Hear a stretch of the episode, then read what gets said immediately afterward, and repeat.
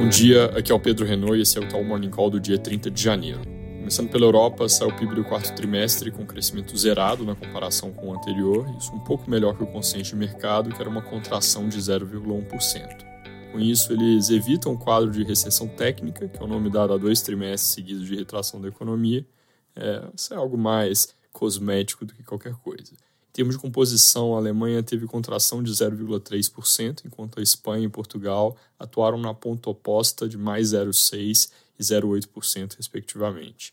O quadro para a região, apesar de ainda ser desafiador sob um ponto de vista de atividade, tem ficado um pouco melhor olhando para dados mais recentes. Na quinta, lembrando, sai a inflação do bloco como um todo, mas hoje e amanhã já tem dados de países saindo que é bom acompanhar. Nos Estados Unidos, Hoje tem divulgação do JOLTS de dezembro, que deve mostrar aumento das vagas em aberto no mercado de trabalho de 8,8 para 8,9 milhões, isso na nossa projeção. O consenso de mercado é na linha de leve diminuição em vez de aumento, então é importante ficar de olho. Esse é o primeiro dos que eu mencionei ontem que devem ser dados negativos de atividade para o humor global, e negativos aqui no sentido de que mostram uma economia ainda forte demais e, nesse sentido, dificultam o cenário de corte de juros nos Estados Unidos. A gente acha que, mesmo com esses números fortes, a inflação deve permitir um primeiro corte em março, mais tardar em abril, mas vale destacar que o que a gente já tem na conta há um tempão são cortes de juros espaçados, só quatro ao longo do ano. Então é um ciclo que começa mais cedo, para evitar em parte o risco de a inflação furar para baixo a meta, mas ele é feito com uma certa dose de cautela. Aqui no Brasil, o Estadão dessa manhã traz que o governo prepara um plano de guerra focado em ações de curto prazo para reduzir a necessidade de contingenciamento e evitar ter que mudar a meta fiscal já em março. Dando um pouco de contexto antes de falar do plano em si, a história um pouco simplificada é a seguinte. Em março, o Tesouro Nacional divulga o primeiro relatório sobre a evolução das receitas e despesas do governo em 2024. Nesse relatório, é muito provável que se verifique uma evolução das despesas que não vai caber dentro das receitas, ou seja, uma dinâmica que seria inconsistente com a meta de déficit zero que o governo traçou para esse ano.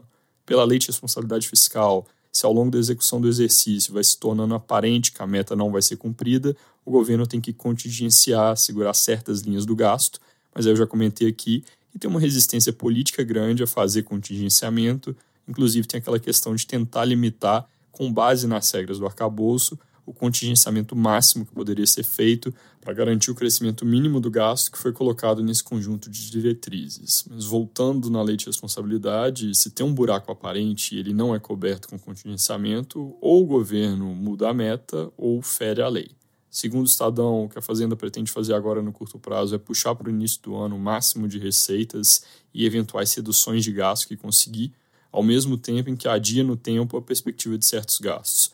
Com isso, a esperança é que a foto que vem no relatório do Tesouro em março ainda não impõe essa escolha entre contingenciar e mudar a meta, ou fazer um pouco dos dois. Separando em quatro pilares, as medidas em questão são: número um, acelerar a regulamentação da MP da subvenção, passou no fim do ano passado, com o potencial de melhorar a arrecadação em cerca de 35 bi nesse ano nas contas do governo, um pouco menos na nossa, e também acelerar no fronte das apostas esportivas com o mesmo intuito.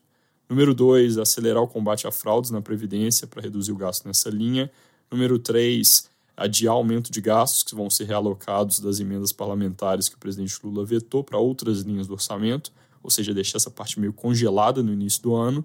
E aí, ponto número 4, manter a MP da remuneração da folha vigente até onde der, porque se ou quando ela for revogada, a Fazenda vai ter que incorporar a perda de arrecadação nas contas, isso é cerca de 20 bilhões. Lembrando, o consenso de mercado para o resultado primário nesse ano é um déficit em linha com o que a gente projeta, em 0,8% do PIB, não zero, que são a meta. Essas medidas mais deslocam as coisas no tempo do que mudam a leitura sobre o que está por trás dessa projeção.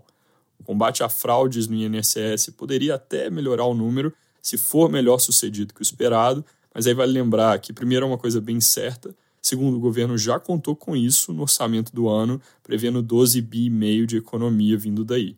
A propósito, esse combate a fraudes não funcionou muito bem no Bolsa Família. Sobre o 0,8 de projeção, a gente toma como hipótese que não vai ter nenhum contingenciamento, mas tem outras combinações possíveis aqui. Por exemplo, o governo contingencia um pouco, limitará os 23 bi que a ala política defende, e muda a meta para a vizinhança de menos 0,5% para cobrir a diferença. A ver aqui, começando o ano legislativo, o noticiário deve ir ganhando mais corpo, por enquanto as coisas ainda estão muito ruidosas, sem tanto conteúdo. Ainda no assunto fiscal, jornais repercutem a divulgação do resultado do governo em 2023, mas aqui não tem muita novidade, é só o número fechado de dezembro que entrou, com déficit no acumulado do ano, que ficou em 1,3% do PIB, tirando aqui o pagamento adiantado dos precatórios, isso é um resultado bem negativo em termos históricos e abaixo do inicialmente prometido. Em 2023 não tinha arcabouço, só lembrando, as contas públicas operaram no regime de exceção por causa da PEC da transição. Em 2024, o grande desafio e a grande dúvida é o quanto o novo regime consegue ajudar na convergência para resultados primários sustentáveis. Mas aqui tem um ponto importante que às vezes está sendo esquecido. O déficit zero, que é meta desse ano, parece ter virado o número mágico mas na verdade, pensando em sustentabilidade de longo prazo, ele seria só um primeiro passo. O número mágico de verdade é algo na casa de 2 a 3% de superávit primário. Sem isso, a dívida pública segue subindo. Mudando de assunto, hoje sai o CAGED de dezembro, que deve trazer criação de 153 mil empregos ante 120 mil em novembro, isso considerando o ajuste sazonal. O número oficial que vem sem esse ajuste deve ser bem negativo por causa do padrão de dezembro menos 331 mil empregos formais. Também tem GPM daqui a bem pouco e deve ter alta de 0,16% em janeiro. E tem divulgação da pesquisa Fox do Banco Central que acabou sendo postergada para hoje. É isso por hoje, bom dia.